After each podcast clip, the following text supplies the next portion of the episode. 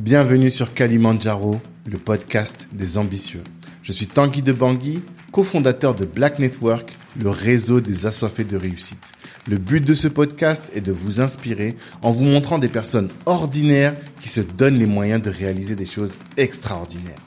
Tous les vendredis, on dissèque le parcours d'un ou d'une invitée pour découvrir les stratégies qu'il ou elle utilise pour atteindre ses objectifs.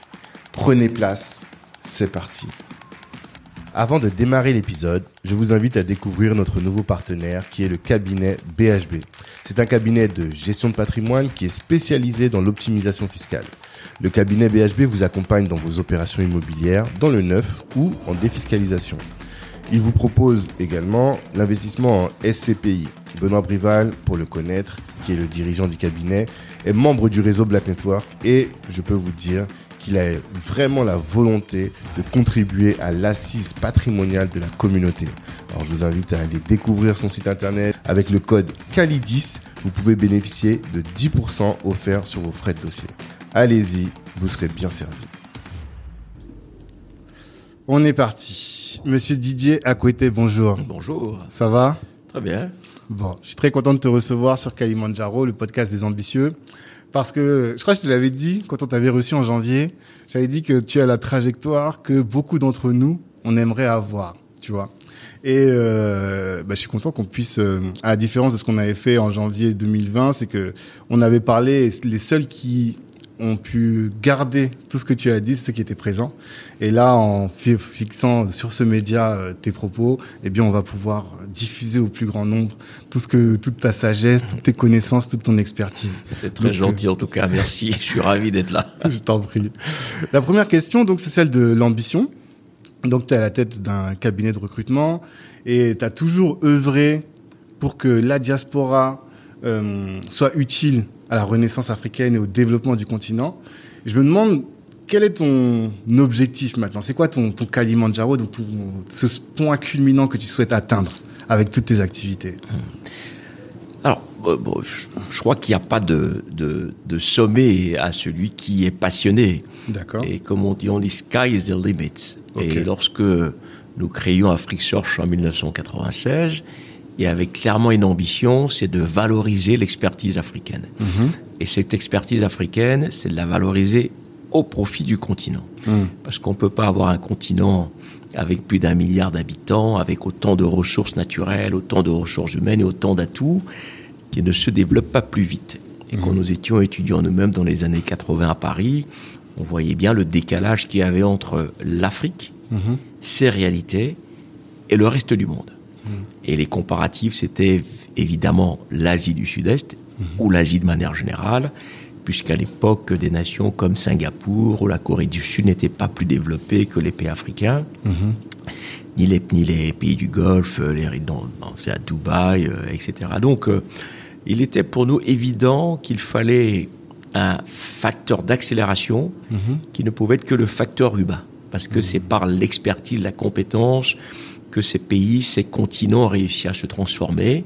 Et donc pour nous, il n'y a pas de limite à l'expertise, parce que l'expertise s'acquiert, se développe, s'améliore, mais après, comment vous transformez cette expertise en réalisation concrète et en projet? Et donc Afrique Search, une expertise, des expertises qui se transforment en projet qui est devenu Afrique Search. Parce qu'à l'origine d'Afrique Search, je le rappelle souvent, nous-mêmes nous étions de grands militants associatifs à Paris, Renaissance africaine notamment, et on disait qu'il serait bien que toutes ces expertises se mettent au service du continent, et Afrique Search est devenu un projet dans ce cadre-là.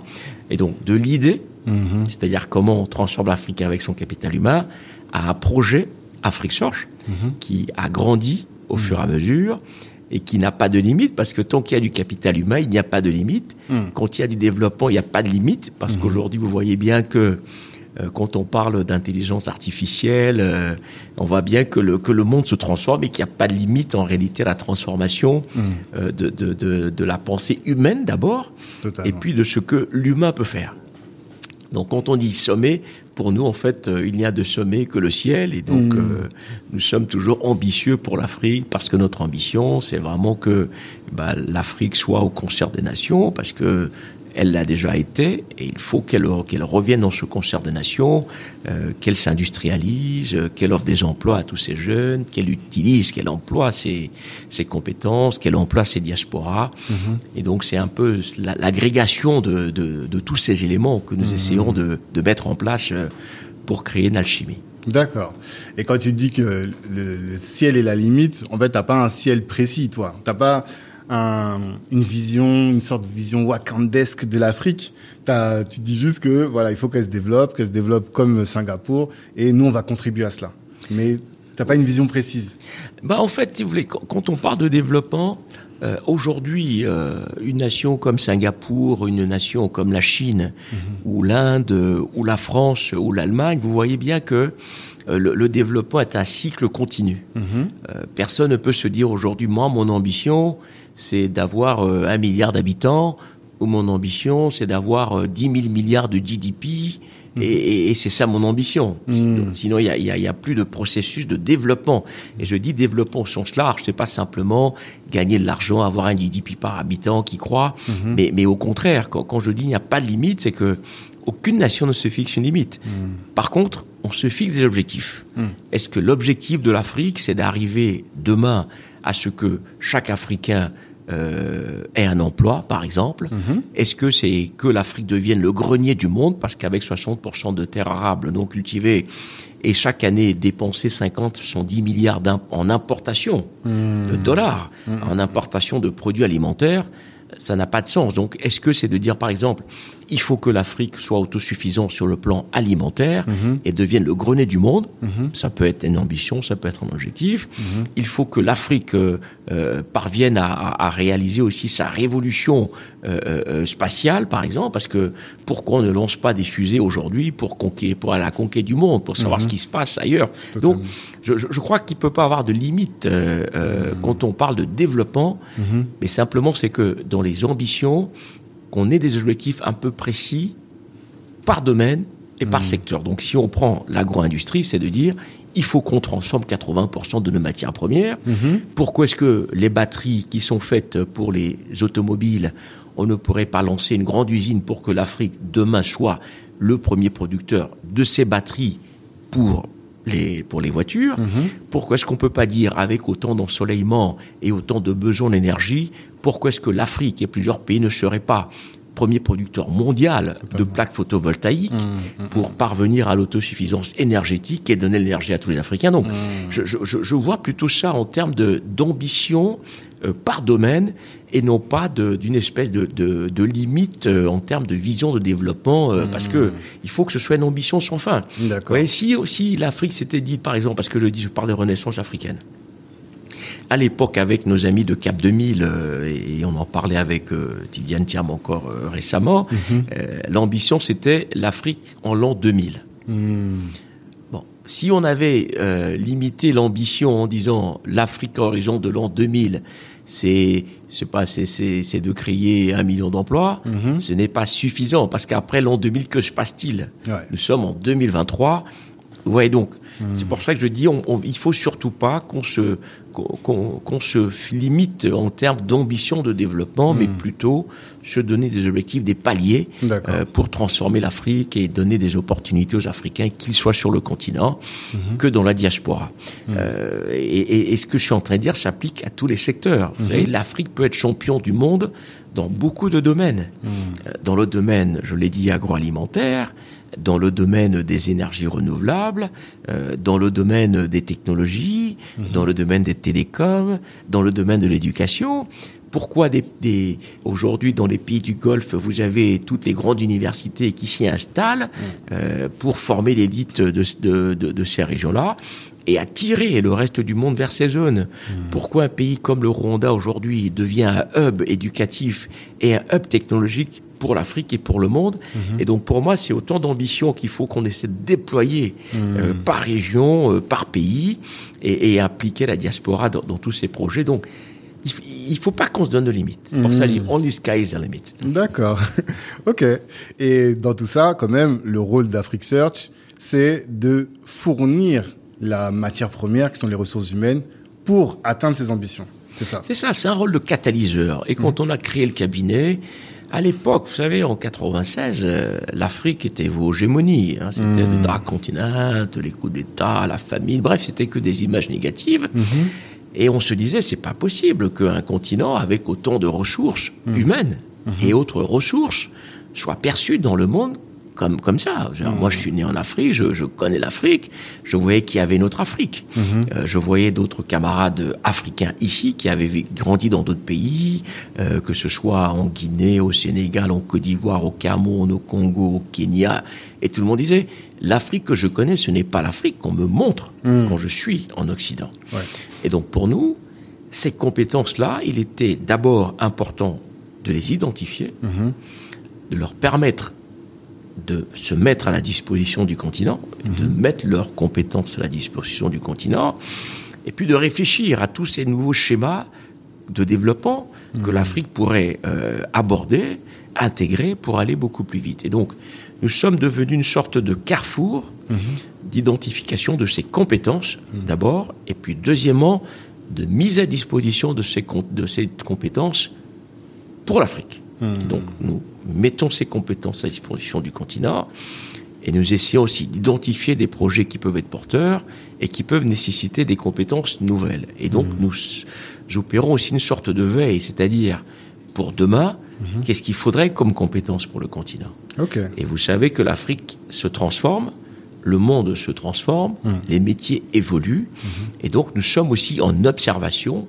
euh, de ces grandes dynamiques mondiales et de ces grandes dynamiques africaines pour que les compétences aussi puissent euh, bah, évoluer en conséquence et que aussi les filières de formation en Afrique puissent évoluer Totalement. pour répondre à ces demandes. Parce qu'aujourd'hui, en parlant de formation, on voit bien que dans beaucoup de pays, moins de 5% des jeunes Africains vont vers les sciences. Ok. Or, comment vous transformez, vous industrialisez si vous ne faites pas les sciences? Les missions que nous sommes en train de réaliser, ben, les micros, les, les appareils, les caméras, il y a de la science, il y a de la technologie. Donc, il faut que les Africains s'orientent beaucoup plus vers les sciences, vers tech. Parce que l'innovation est le moteur, en fait, de développement et de transformation des nations.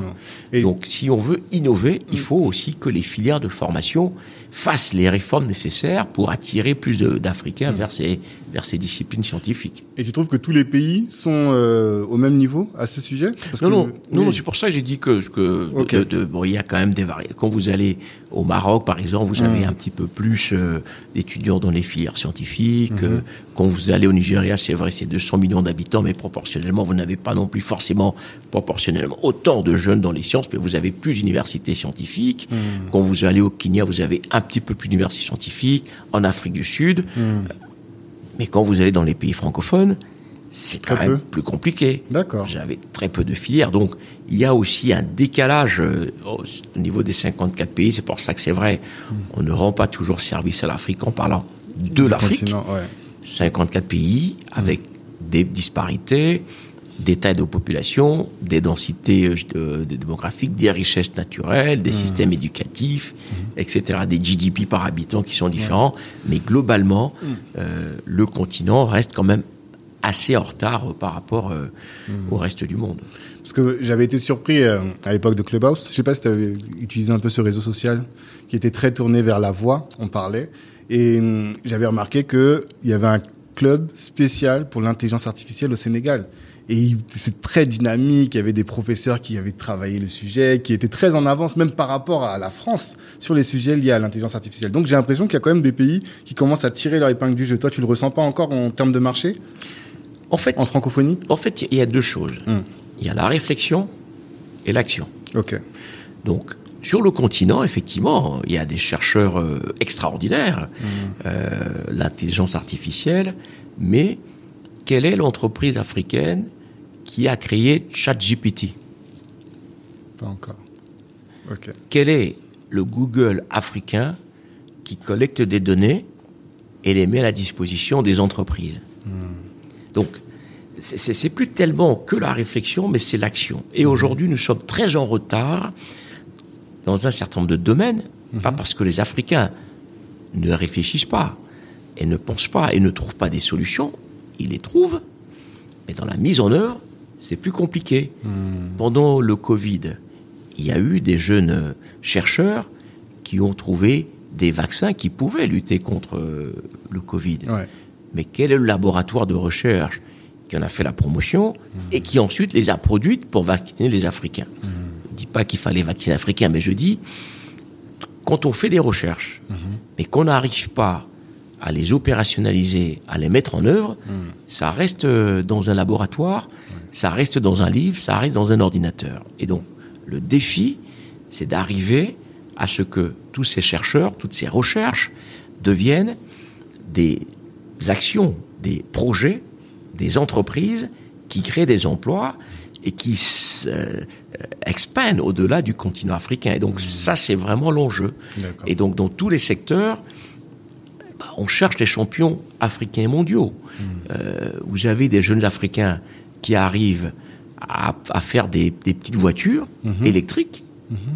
Mais ça reste dans un quartier. Et puis on regarde sur Internet, on dit, ah, il y a un jeune Africain qui a fait une voiture avec une batterie. Ouais. Personne So what? n'industrialise. euh, Eh ben voilà. En revanche, lorsque le Congo va dire, moi, avec mes matières premières, aujourd'hui, je fais des batteries et j'ai même lancé une ligne de production de voitures euh, électriques pour le Congo, pour l'Afrique, vous commencez à être game changer. Et donc c'est ça aujourd'hui l'enjeu. Comment vous opérationnalisez toutes ces recherches, toutes ces inventions pour que nous devenions des champions dans tous les secteurs? Mais alors, toi qui es au cœur du marché finalement, parce que comme tu apportes les ressources humaines, tu es au courant des demandes et des besoins. Quels sont les secteurs qui sont dynamiques et qu'est-ce qui empêche les entrepreneurs et les entreprises africaines d'aller sur euh, ces, de, de répondre à ces enjeux-là C'est l'écosystème. D'accord. Les, des- les, Afri- les jeunes Africains sont aussi talentueux que des jeunes Européens, des jeunes Asiatiques. Après, l'environnement compte beaucoup. Un, quand vous avez un système éducatif qui est vraiment euh, en déliquescence, D'accord. Forcément, les jeunes que vous formez, vous ne les formez pas aux enjeux de demain. Donc ça, c'est un premier problème. Le deuxième, quand vous avez des jeunes Africains qui sont bien formés ou qui sont talentueux, qui ont un projet, quel est l'écosystème qui les soutient Non seulement en termes de d'accompagnement, mais aussi en termes de financement. Quand je parle de financement, vous savez, moi j'ai lancé depuis bientôt une dizaine d'initiatives pour les PME africaines qui s'appellent Africa SME Champions Initiative, Dont tu ne parles pas beaucoup. dont je ne parle pas souvent, c'est vrai, parce que 90 à 95% de notre secteur privé, ce sont des PME. C'est pas propre à l'Afrique. Vous allez en Chine, vous venez en France, en Allemagne, le gros tissu des entreprises, ce sont des PME. Donc en Afrique, sur ces 90 à 95% de PME, vous avez beaucoup de TPE, c'est-à-dire plus de 50% de ces 100 millions de PME ou TPE, et c'est probablement le double, plus de 50%, c'est des petites entreprises, des micros de 1 à 3 personnes. Et donc, quand vous montez, vous voyez bien que, le, que, que la- le segment des PME, des vrais PME, est relativement limité sur ces 95%. Donc, sur les 95%, vous avez peut-être 5% qui sont réellement des entreprises organisées, établies, qui peuvent se développer. Donc, vous voyez que tout le reste, en réalité, de ces entreprises qui participent à l'économie africaine ne bénéficient pas des accompagnements qu'il faut, comme dans les autres pays. Je ne parle même pas des 5% qui sont structurés. Mais déjà, les autres ne bénéficient pas de, ces côtés- de cet écosystème, ni des jeunes entrepreneurs. Et quand je parle d'écosystème, je parle de quoi? Un, quand vous avez une idée, il y a ce qu'on appelle un incubateur. Vous faire incuber pour vous dire, l'idée est vraiment bonne, attention c'est bien, mais faites plutôt comme ça. Et ensuite on va dire, maintenant que nous avons crafté l'idée, nous allons tester l'idée. Donc on va incuber l'idée, on va tester sur un marché, on va prototyper. Si c'est un produit, on va prototyper. Déjà rien que ça, créer un prototype, le tester, l'améliorer. Donc il vous faut des petites entités de production pour prototyper. Ensuite, vous allez passer à l'échelle. Mais c'est toujours risqué. À ce moment-là, c'est pas une banque qui va vous donner l'argent. Vous allez avoir ce qu'on appelle des venture capital. Donc des gens qui vont prendre un risque sur vous et qui vont dire si ça marche, tant mieux. Ça marche pas, c'est pas, on a perdu l'argent. Mais peut-être sur 100 jeunes qu'on aura accompagnés, il y en aura peut-être un Bien sûr. qui sera le Tesla, le Amazon, le Google, le Alibaba, euh, etc. de demain. Et donc vous n'avez pas assez de venture capitaliste, encore moins de, de private equity, qui permettent d'apporter en fait du capital à l'entreprise. Parce que c'est pas la banque qui apporte le capital. Généralement, on a les friends and family, donc les amis, la famille, tout ce qu'on appelle le love money, pour faire les premières étapes. Et puis ensuite, un VC qui va venir. Et puis ensuite, un fonds d'investissement. Et puis la banque va venir. Et puis vous allez lever de la dette, etc. Donc, cet écosystème qui fait défaut ne permet pas aux jeunes entrepreneurs et encore moins aux PME de faire de la croissance. Et donc, comme moi je fais le forum des PME, je dis attention, nous avons des entrepreneurs géniaux, mais qui n'ont pas accès, qui n'ont pas accès à cet écosystème. Et quand bien même elles ont accès à ce- à cet écosystème, c'est relativement limité. Parce que l'écosystème, c'est pas que les privés, c'est aussi l'État qui joue un rôle. Totalement. Dans tous les pays du monde, même aux États-Unis, vous, vous voyez bien que l'État injecte massivement de l'argent dans l'économie qui va au secteur privé pour les aider à développer en fait des solutions Oui. technologiques qui profitent après au pays. Même les incitations fiscales. que bien, ça, en- bien sûr. exactement. Donc, vous avez les ressources publiques qui permettent finalement aux entreprises locales de se développer parce que vous avez des ressources massives. Donc, la commande publique, ça permet aux entreprises de se développer. Et c'est en France, c'est aux États-Unis, c'est à Singapour, c'est en Chine, etc. Et donc, ces champions bénéficient de la commande publique, ce qui existe très peu dans nos pays. Et donc, c'est les multinationales qui vont bénéficier de cette commande publique parce qu'on va dire ah oui mais on n'a pas l'expertise locale. Mais il faut créer l'expertise locale. Il faut que cette expertise se développe. Et donc quand la commande publique vous échappe vous voyez bien que vous avez déjà un gros pan de votre croissance qui est perdu donc Oui, mais concrètement, qu'est-ce que nous on peut faire? Parce que nous on est là, la diaspora, on essaie de s'organiser, on cherche des solutions. Qu'est-ce que tu nous préconises de faire là demain pour travailler Eh à ben, ça créer par exemple un fonds de capital risque, c'est concret. Imaginez que chaque individu, vous savez, on transfère, la diaspora transfère chaque année entre 50 et 70 milliards de dollars Ouais. vers l'Afrique chaque année. Et on dit que l'Afrique a besoin d'environ 100 à 150 milliards chaque année pour accélérer son développement. Et nous importons chaque année 50 à 60 milliards de denrées alimentaires.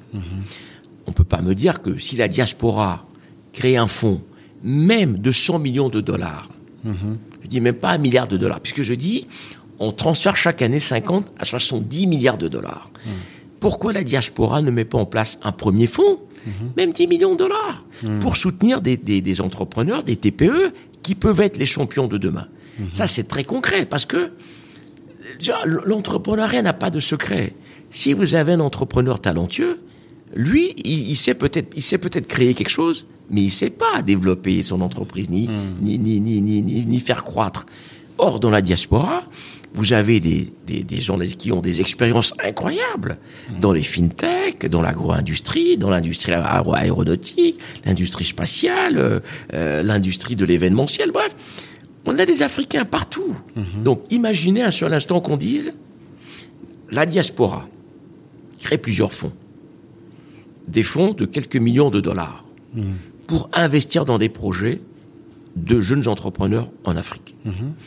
Dans le même temps, l'expertise africaine de tous ces Africains expérimentés dans les pays européens, américains, qui sont prêts à donner cette expertise un mois dans l'année ou deux semaines dans l'année à ces jeunes entrepreneurs pour les aider dans leur cycle de croissance, dans leur process.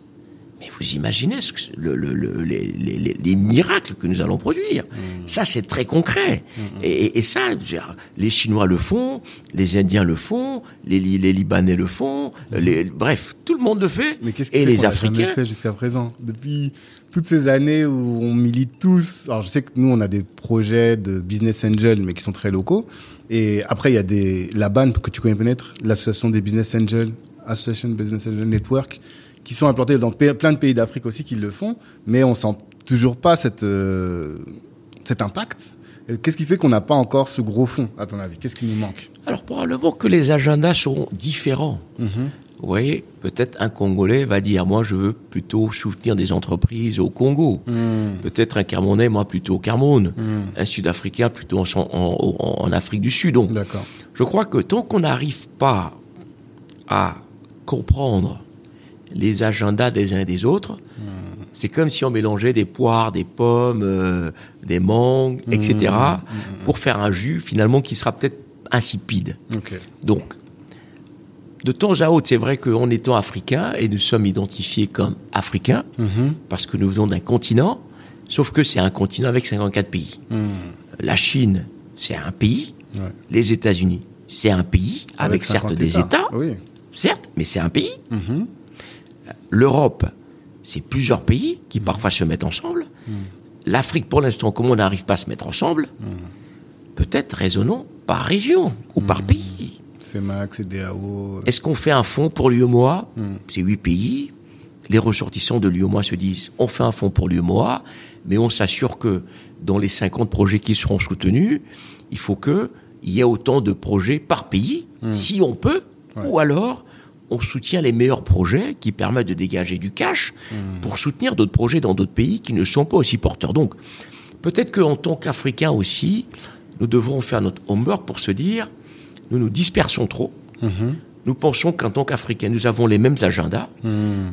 On a le même agenda global, peut-être pour l'Afrique, mais une fois qu'on rentre dans le détail, ce n'est peut-être plus pareil. Ouais. Donc peut-être il faut fine-tune pour se dire, ou alors par secteur, quels sont des Africains qui veulent investir dans le secteur des nouvelles technologies. C'est thématique. Quels sont ceux qui veulent aller dans l'agro-industrie? C'est thématique. Donc peut-être qu'on s'y prenne différemment parce qu'effectivement on se rend compte que les initiatives globales, ça marche difficilement. Ça a du mal à marcher. Ok. Et euh, faut qu'on parle quand même de ton expertise précise, et, euh, parce que dans notre public, je sais pas si tu as ressenti entre 96 et 2023, aujourd'hui on est en 2023, cette volonté un peu plus accentuée de la diaspora de rentrer. Et moi je sais que beaucoup de gens ils sont très intéressés. Et qu'est-ce- quels sont les conseils que tu pourrais donner à tous ces jeunes là qui veulent rentrer? Déjà, est-ce que tu as ressenti un engouement vers ce sujet et vers euh, tes problématiques? Et ensuite, toutes ces personnes là qui veulent rentrer, quels conseils tu peux leur donner pour optimiser leurs chances de réussite euh, lors de leur retour? Effectivement, il y a, y a une forte volonté, euh, un fort désir des Africains de, de rentrer, contribuer au développement du continent, et puis aussi euh, faire partie de l'histoire de l'Afrique, parce que euh, on est en train d'écrire une nouvelle page de l'histoire de l'Afrique, euh, avec euh, bah, on n'a plus de complexe, l'Afrique peut se développer comme les autres continents, on peut avoir accès aux technologies, c'est beaucoup plus facile qu'avant. Et donc, les Africains ont envie de contribuer à écrire cette histoire. Sans compter que dans certains pays aujourd'hui développés, on voit bien que euh, beaucoup de secteurs euh, arrivent vraiment à des, à des, à des, Saturation. euh, à des, à des niveaux de développement tellement que, que c'est difficile de trouver une place en fait dans ces secteurs si on n'est pas très pointu, si on n'est pas très bon, et puis parfois le plafond de verre. Donc il y a plusieurs raisons qui militent en faveur d'un retour de l'Afrique quand les gens décident d'aller en Afrique. Alors si j'ai deux conseils peut-être déjà d'entrée de jeu à donner, c'est un, quand on regarde l'Afrique, il faut regarder les opportunités qu'on peut développer. Il ne faut pas forcément rentrer en Afrique pour chercher un travail. On peut aussi. Mais je dis, compte tenu de toutes les opportunités qu'il y a, il faut raisonner en opportunités. Si je rentre en Afrique, qu'est-ce que je peux faire? Est-ce que je peux le faire moi-même? Ou est-ce que je le fais à travers une entreprise qui le fait déjà et qui peut me servir de levier? Donc je peux piggyback sur une entreprise. Imaginez, je dis, je suis passionné par le secteur de l'agroalimentaire, mais par la production, la transformation, ou alors par la distribution. Distribution, je peux dire, bon bah, bah, je vais chercher peut-être un premier job dans une entreprise de distribution agroalimentaire, et une fois que je maîtrise un peu le terrain, je vais peut-être lancer mon propre business. Peut-être. Ou alors, je vais faire mon étude de marché, je crée mon entreprise et je sers un marché, parce qu'il y a beaucoup de marchés aujourd'hui qui ne sont pas servis, ou qui sont servis par les autres. Quand vous allez dans beaucoup de pays, je ne vais pas nommer de nationalité, mais vous avez beaucoup de non-africains qui servent ces marchés-là. Pourquoi? Alors que des Africains peuvent aussi saisir ces opportunités. C'est pas l'un contre l'autre, c'est pas ce que je suis en train de dire. Je suis en train de dire il y a des opportunités que les autres saisissent. Les Africains devraient les saisir aussi en étant entrepreneurs dans ces secteurs-là. Donc, premier conseil, regardez l'Afrique sous l'angle de l'opportunité de création d'une activité. Et deuxièmement, saisir cette opportunité à travers une entreprise qui existe ou alors à travers une création ex nihilo avec d'autres acteurs qui ont peut-être aussi envie de développer ce business. Il faut pas avoir peur de l'entrepreneuriat. Parce qu'honnêtement, et on a commencé la conversation, vous m'avez dit Afrique Search.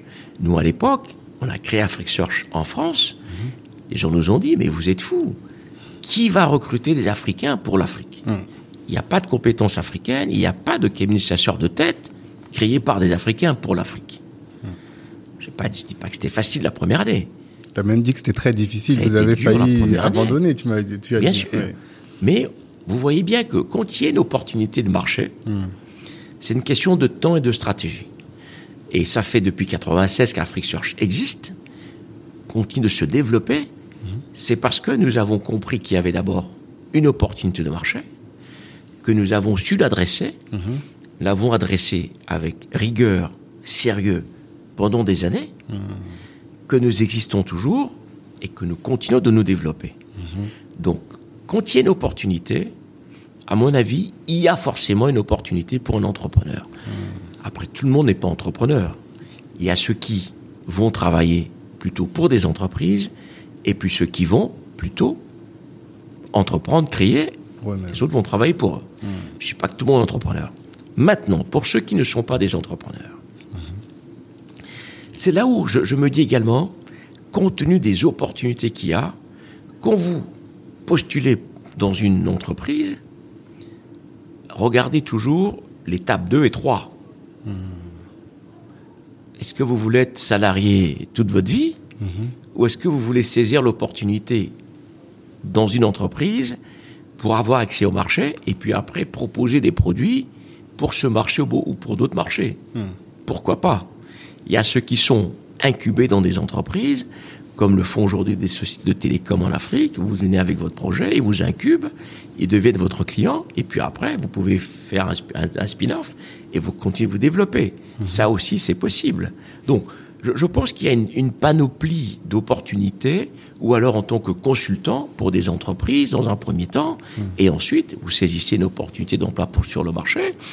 Et puis ne pas non plus se dire, je rentre en Afrique, euh, il faut forcément que j'ai un super salaire, sinon je ne rentre pas. Vous voyez ça aussi, beaucoup font ça en disant, ah, si On je gagne pas ça. autant que je gagnais ici, je rentre pas. Bon, j'ai tellement d'expériences euh, de- d'Africains qui sont rentrés à des salaires de marché et qui aujourd'hui gagnent beaucoup mieux que ceux qui sont restés ici au Ah, fil, sur le au long fil terme. des années. Mais c'est parce que on se rend compte quand même que la vie en Afrique est très chère. Je sais pas comment toi tu le perçois, mais j'étais à Abidjan, j'étais surpris par le coût de la vie.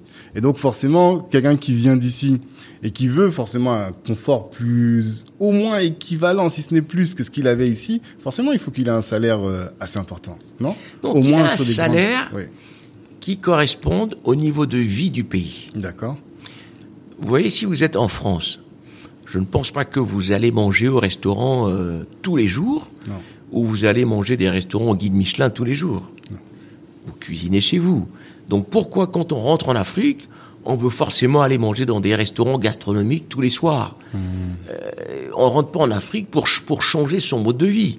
On rentre en Afrique pour vivre différemment, mais tout en vivant bien. Mais il faut pas avoir plus d'exigences en rentrant en Afrique que vous n'en avez ici. Des gens rentrent en Afrique et disent Ah, je veux avoir une 4x4. Ici, vous êtes en métro tous les jours et en bus tous les jours. Bon, on va me dire il n'y a pas de bus, il n'y a pas de métro. Et les Eh, routes sont pas Il y a des transports alternatifs. Donc, je, c'est simplement ce que je dis, c'est que si vous voulez que le repas soit prêt avant de venir manger, bah, vous serez jamais invité à la table. Mais venez à la table et dites-vous, au début, il n'y a peut-être pas le, le- le- le repas gastronomique, Mhm. mais il y a déjà de quoi manger, et puis vous construisez le repas gastronomique au fur et à mesure.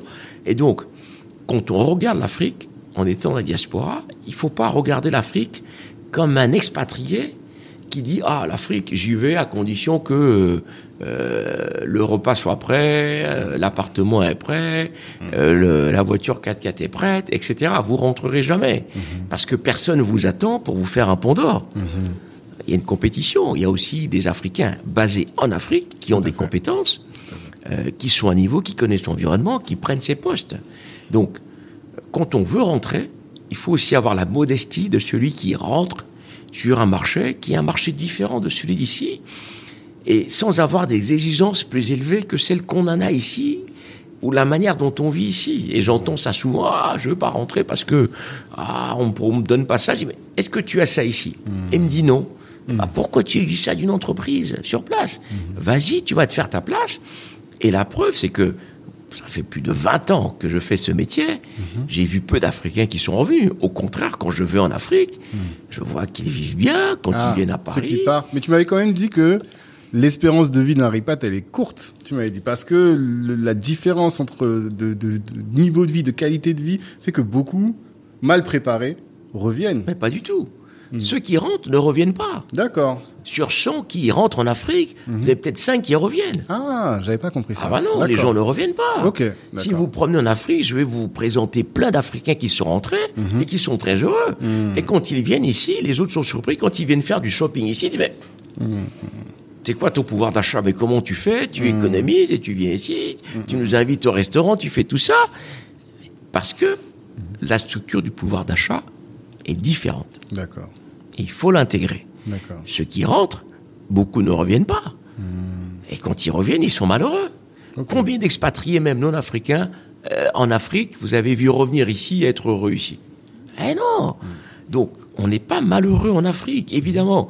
Euh, si vous avez le pire des jobs, vous serez malheureux. Si vous tombez dans le pire des pays, vous serez malheureux.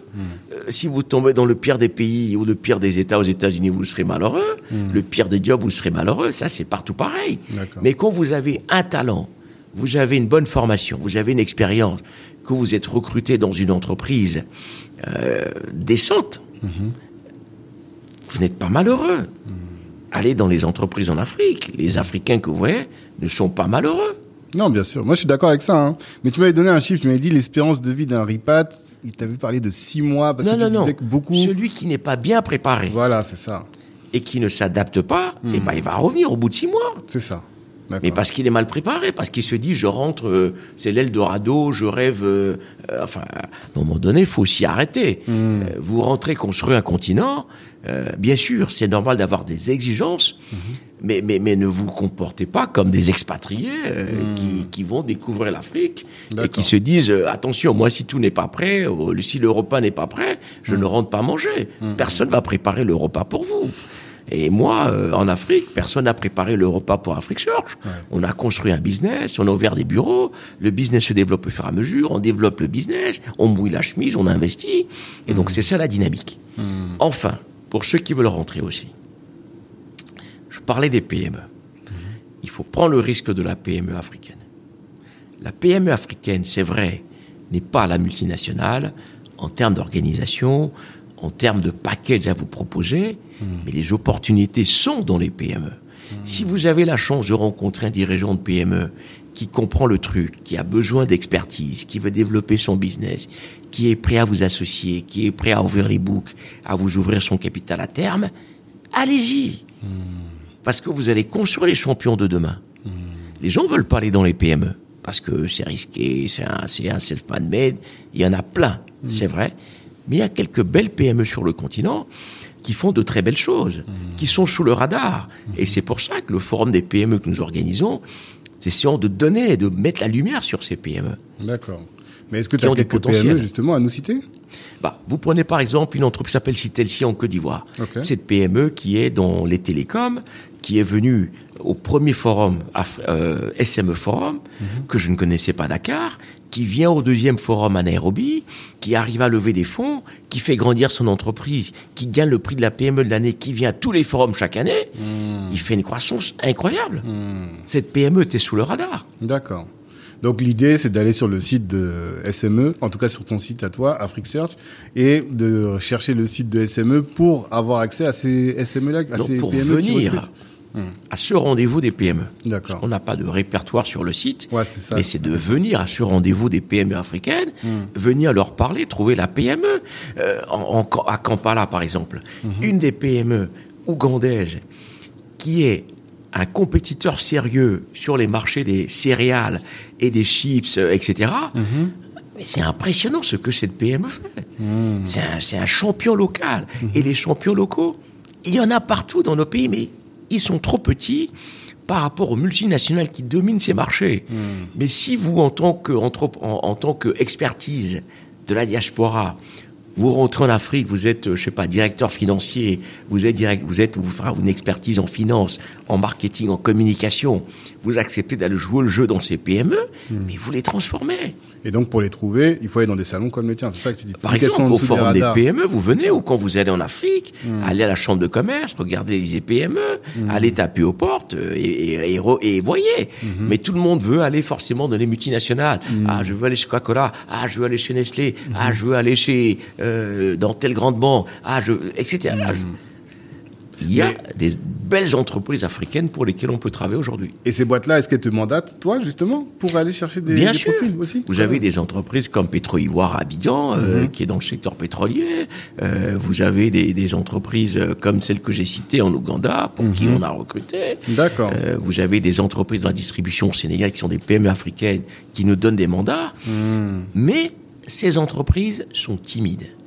Elles se disent, quand on va voir Afrique Search, attention, c'est pour des hauts profils, ça. va nous coûter cher, c'est que pour des multinationales, et je comprends. Ils vont pas aller vers les Big Five euh, pour faire certifier leurs comptes. Ils vont pas aller vers des cabines de stratégie, parce qu'elles se disent, c'est trop cher pour nous, c'est pas pour nous. C'est un peu comme celui qui qui, qui, qui veut acheter euh, une montre et qui va passer devant un, un magasin d'une montre de luxe et va dire ah non ça va être trop cher pour moi. moi, je rentre pas. Alors qu'il y, a des- il y a des modèles qui sont adaptés pour Bah ce type de exactement. Alors qu'il y a des gammes qui ne coûtent pas forcément très cher. Et, et ça aussi, ouais, vous dites ah non ce magasin je rentre pas, ça doit être très cher. Donc la PME va dire ça va être trop cher pour moi. Mais parfois c'est pas forcément plus cher parce que tous ces cabinets, y compris nous, nous avons des offres pour les PME. Les gros cabinets ont des offres pour les PME. Parce que tout le monde comprend que 95% du marché des entreprises, ce sont les PME. Et donc aujourd'hui, tous les gros cabinets ont des offres pour les PME. D'accord. Et donc, les candidats, regardez le, le, le, le, le, verre de, dans l'autre, la bouteille dans l'autre sens. Vous voyez? Ne regardez pas le haut de la bouteille, c'est-à-dire ne regardez pas le tu regardez en bas, parce qu'en bas, vous avez toutes ces PME qui sont là, qui grouillent, qui grouillent, qui ne rêvent que de monter vers le bout, et aidez-les à monter vers le bout, à sortir de la bouteille. Et donc, ça, c'est le dernier conseil. Regardez les PME, les dynamiques de croissance de ces PME, et allez vers ces PME aussi. D'accord. Ça, c'est intéressant. Et je pense que beaucoup d'entre nous se posent la question. Tu es sur un marché qui est quand même euh, dominé par des grands acteurs. Et je vois que depuis tout ce temps, tu arrives à te faire ton, ta trajectoire et à tenir. Comment est-ce que tu réussis? C'est quoi pour toi ta secret sauce, ton, le conseil que tu donnerais aux jeunes qui sont dans ce type d'industrie ou dans des secteurs où il y a des grands acteurs et qui voudraient euh, exister envers et, et envers et malgré tout? Alors, un, c'est que quand vous offrez un service sur un marché où vous avez des gros acteurs, offrez au moins un service de qualité équivalent, si ce n'est meilleur. Et donc, quand nous avons commencé Afrique Search, nous avons regardé les standards du marché, et les standards du marché, c'était, un, la qualité de votre prestation de service, donc de votre offre, la localisation géographique, la qualité de l'équipe, pour convaincre les clients de vous confier des mandats. Donc nous avons respecté ces standards. Donc nous étions au standard international. Deuxièmement, nous nous sommes dit, c'est quoi notre ADN Notre ADN, c'est l'Afrique. Et c'est l'Afrique que nous voulons servir. Et donc, quoi qu'il arrive, nous allons servir le marché africain. Alors que les autres, l'Afrique, c'est une variable d'ajustement, une variable de croissance occasionnelle. Donc lorsque nous, dans un pays, il y a une crise, on ne s'en va pas.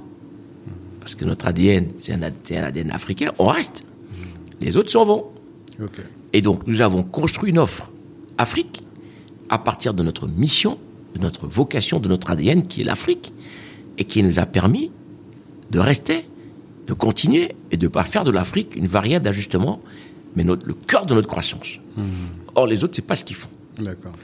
Et troisièmement, puisque nous sommes un cabinet international, nous avons mixé la reconnaissance internationale et la reconnaissance africaine. Et c'est pour ça que nous arrivons à rester aussi longtemps sur le marché, parce que nous sommes un cabinet international avec un ADN profondément africain et une qualité de service équivalente à celle des autres, si ce n'est mieux, parce que nous avons un réseau de distribution qu'ils n'ont pas sur le continent. Vous êtes implanté dans combien de pays aujourd'hui? Alors nous opérons dans 40 pays avec 8 bureaux sur le continent. On n'a pas besoin forcément d'être physiquement dans tous les pays, mais c'est les, c'est les pays qu'on sert à travers nos bureaux. D'accord. Et en termes de secteur d'activité, quels sont ceux pour lesquels on vous sollicite le plus souvent, les plus dynamiques? Ça dépend des années. D'accord.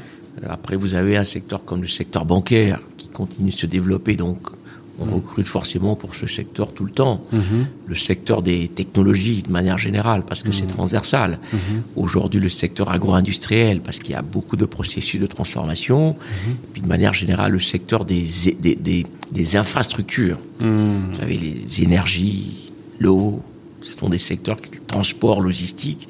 Ce sont des transports qui sont en effervescence. Mais après, on ne nous confie pas tous les jobs. Les entreprises recrutent aussi elles-mêmes. Mais quand on observe les tendances, on voit bien que ce sont des secteurs qui recrutent euh, suffisamment. D'accord. Question, on va arriver vers- la fin, mais je- depuis je m'interroge parce que on était ensemble au gala où il y avait Tidjan Cham et lui il a dit quelque chose qui m'a beaucoup surpris. Et quand je t'entends parler depuis tout à l'heure, j'ai l'impression que tu as une vision un peu différente. L'industrialisation. Voilà, tu es d'accord avec moi, non? Il Pour les auditeurs, j'explique. Tidjane Cham a dit que l'Afrique ne devait pas se tourner vers l'industrialisation, mais que la valeur était dans l'innovation d'une part et dans la distribution, la commercialisation d'une autre. Et j'étais assez surpris parce que nous, tous autant que nous sommes ici, tout notre focus, il est sur développer de l'in- de l'industrie pour l'Afrique et c'est ce qui va euh, redynamiser finalement le continent. C'est quoi? Mais je me dis que c'est pas quelqu'un d'idiot, au contraire. Donc s'il dit ça, c'est que ça, il doit s'appuyer sur des, des données fiables. Mais toutes les personnes avec lesquelles je discute depuis euh, samedi qu'on s'est vu, ils me disent tous, personne n'est d'accord avec lui. Donc j'arrive pas à comprendre. Qu'est-ce que tu Alors, je, je pense que ce que Tiliane voulait dire, c'est c'est là où vous captez la valeur. Ok. Donc, il dit vous captez la valeur quand vous distribuez, donc vous êtes à la fin du processus, et lorsque vous innovez, lorsque vous, vous, vous, vous, vous créez en fait de la richesse par l'innovation et la distribution. Mais que entre les deux, celui qui produit en fait subit les effets du marché.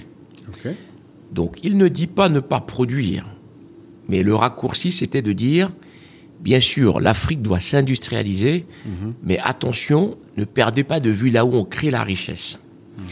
Mais pour distribuer, il faut bien produire. Si on va distribuer que des produits made in China, on voit bien qu'une partie de, de l'emploi nous échappe. Et donc, pour créer des emplois, on peut pas être que sur la distribution et sur l'innovation, alors que nous avons toutes ces matières premières, ces terres, euh, nourrir l'Afrique, bah, il faut bien produire, il faut bien euh, planter pour manger. Dire, sûr, ça, ça tombe pas du ciel.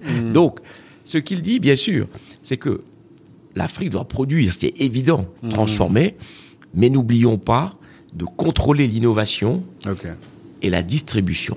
Et il donnait l'exemple d'Apple en disant Apple fabrique en Chine, mais euh, c'est pensé en, en Californie et c'est distribué dans le monde. Euh, celui qui produit, qui fabrique, il gagne peut-être pas grand-chose. Celui qui va faire les puces, il va gagner beaucoup, donc il innove.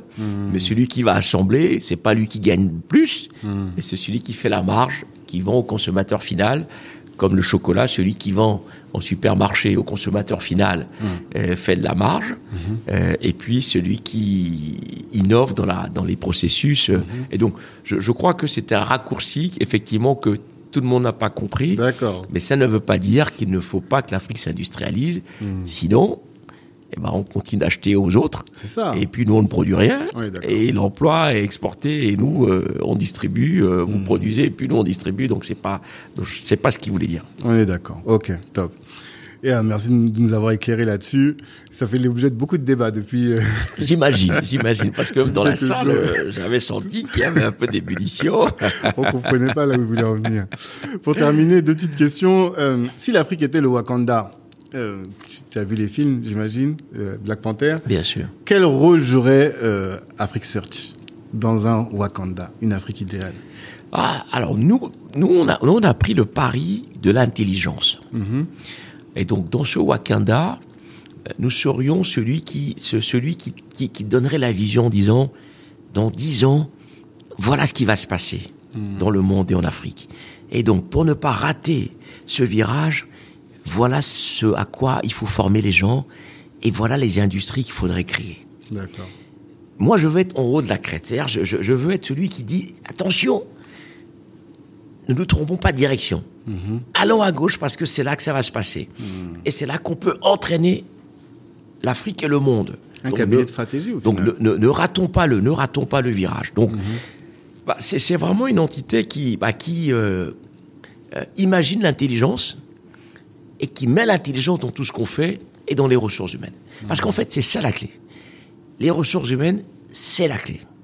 Et si on rate le coche à chaque fois du capital humain, eh ben on rate tous les coches. Et donc pour moi, comment est-ce qu'on arrive à identifier les compétences qu'il faut, les secteurs dans lesquels il faut se positionner et orienter les formations, les filières et l'intelligence de l'Afrique dans cette direction? Ok. Mais t'as pas dit depuis tout à l'heure quels sont les secteurs justement où tu voudrais que l'Afrique soit performante en termes de formation? Enfin, où est-ce qu'il faut fermer pour que l'Afrique soit performante? Non, j'ai donné des exemples. Je dis par exemple les voitures électriques. Hmm, Ah oui, c'est vrai, t'as parlé de ça. Ça, c'est l'innovation. Ouais. Euh, les énergies fossiles, on en a beaucoup, mais vous voyez bien que les questions environnementales font que euh, on va aller dans l'innovation dans tous les domaines. Euh, donc, euh, euh, si vous êtes dans les énergies de demain, euh, l'Afrique peut jouer un rôle important. Euh, que ce soit euh, euh, l'énergie solaire, vous voyez bien que l'Afrique a un taux d'ensoleillement où on peut euh, tout à fait conquérir le monde, même s'il y aura des énergies alternatives qui vont arriver. Et donc tout ce, tout- moi je vois les secteurs innovants comme ceux-là comme étant des secteurs où l'Afrique peut être pionnière parce que nous avons tout ce qu'il faut. On n'a pas à les importer euh, des matières premières pour être dans ces filières, on les a toutes. Donc on peut être les champions du monde dans ces domaines-là, euh, dans la collecte de data. La data, oh, c'est une mine d'or pour demain. Euh, un milliard d'habitants, vous voyez, ils imaginent les data que vous pouvez collecter et vendre aux entreprises. Euh, en Afrique et au monde, c'est fabuleux. Donc tous ces secteurs, pour moi, euh, novateurs, l'Afrique doit se positionner parce que c'est des secteurs euh, où on peut faire des bons rapides avec une intelligence euh, rapide que des Africains ont, euh, des filières dans lesquelles on peut former des gens rapidement et on va, on peut dominer le monde. C'est un monde d'innovation et de l'intelligence. Et donc, faut pas rater ce coche de l'innovation. Ok. Et euh, dernière question, qu'est-ce que tu veux absolument, mais je pense que ça va être lié à ce que tu viens de dire, qu'est-ce que tu veux absolument que la jeunesse de la diaspora africaine qui vit en, donc en Occident retienne de tous nos échanges? C'est de faire le pari de l'Afrique. Le monde entier fait le pari de l'Afrique, même s'ils veulent pas le reconnaître. On va être 2 milliards dans quelques années, le continent le plus jeune, la main-d'œuvre la plus abondante, c'est-à-dire les jeunes Africains vont représenter 50% de la jeunesse mondiale et bientôt 75% de la main-d'œuvre mondiale, avec autant d'espace. Et tout le monde va vouloir son bout d'Afrique. Et c'est ce qui est en train de se passer. Et donc, si les Africains ne font pas le pari de l'Afrique, les autres prendront la place. Et donc, il faut que les Africains prennent leur place parce que c'est le moment. Tout le monde entier achète des terres en Afrique parce qu'il faut nourrir l'Afrique, le monde entier demain. Les Africains sont en train de vendre ces terres-là. Pour protéger le monde et respirer, le poumon pour respirer, c'est en Afrique. Et les autres sont, achetés d'a- sont en train d'acheter nos forêts pour dire nous allons séquestrer le carbone et le vendre au reste du monde. Les populations vieillissent en Europe, même en Chine. Ils ont relancé leur politique de natalité, encourager les gens à faire deux, trois enfants. Donc, toutes ces nations sont en train de basculer dans la vieillesse et ne pourront plus en réalité participer à l'économie mondiale. Donc ça va être l'Afrique. Et donc chacun veut avoir son bout du gâteau. Et je dis, les amis, si vous laissez la place aux autres, ils vont la prendre, on n'aura que nos yeux pour pleurer. Donc, quand vous êtes africain, ruez-vous vers l'Afrique et les opportunités en Afrique et prenez votre part d'Afrique. Donc faites le pari de l'Afrique. Merci, c'est top. Je te remercie pour ton temps. On est en plein milieu du forum Afrique Talent et tu as, tu nous as accordé du temps pour pouvoir faire ce podcast. Je te remercie sincèrement et euh, j'invite tout le monde à te suivre sur les réseaux. Je vois que tu es très actif sur euh, Instagram. J'essaie timidement. ah, je suis pas encore à la hauteur. je te vois assez souvent, mais pas assez sur LinkedIn par contre. Alors que je pense que tu devrais être là-bas. C'est vrai, c'est vrai. Je suis pas très actif sur les réseaux euh, et je sais que même mes enfants me le reprochent souvent. Ah, mais, sur LinkedIn, je pense que je ferai des efforts là-bas. Je pense. et je voulais dédier cet épisode à Sénadé qui m'a dit justement qu'il est en train de finir ses études de pharmacie qui est togolaise et qui est aujourd'hui là où elle est parce qu'elle a bénéficié d'une de tes bourses tu vois. Ah bah, et elle, suis elle dit toujours beaucoup de bien à ton sujet grâce à ça. Merci et merci à ce que tu fais aussi Tanguy. Avec plaisir. Tout ça contribue à faire connaître les opportunités de l'Afrique et à mettre euh, cette diaspora au service du continent. On essaye. Merci pour tout. Et à tous, je vous dis rendez-vous la semaine prochaine pour un autre épisode. Et d'ici là, revoyez vos ambitions à la hausse. Ciao tout le monde. Hello, hello. Merci d'avoir pris le temps d'écouter cet épisode jusqu'au bout. Avant de terminer, je voulais vous annoncer la création de la Cali Business Academy. Qu'est-ce que c'est que la Cali Business Academy? C'est un centre de formation dans lequel vous êtes formé par les meilleurs. Imaginez que Rokaya Diallo ou Harry Rosenmack vous forment à la prise de parole en public. Ou encore que Ibrahima Sissoko vous forme à entreprendre dans la tech. Ou que Olivier Laouché, euh, Christian Zella de Nofi vous forme à entreprendre dans les médias. Voilà un peu le type de programme que l'on vous concocte dans le cadre de la Cali Business Academy. Apprenez à entreprendre, certes, à vous insérer ou à obtenir des skills professionnels, mais en étant formé par les meilleurs. Ces meilleurs-là, vous les avez écoutés dans le cadre du podcast, vous les connaissez dans la communauté et ils sont là à votre disposition pour répondre aussi à toutes vos questions. C'est ce centre de formation pour le découvrir. Eh bien, ce que je vous invite à faire, c'est de nous suivre Black Network sur tous les réseaux sociaux, d'aller sur notre site internet aussi, de vous inscrire pour recevoir notre newsletter.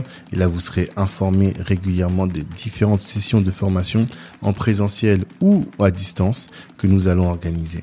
Et puis, par rapport au podcast, eh bien, comme je vous le dis toujours, merci de partager autour de vous. Vous avez sûrement dû euh, considérer que ce que vous avez entendu vous a édifié et pourrait intéresser un de vos frères, une de vos sœurs ou un de vos contacts. Eh bien, si vous partagez, si vous commentez sur euh, Apple Podcast, ça va nous aider à faire grandir le podcast et à toucher un maximum de monde. Merci pour votre attention.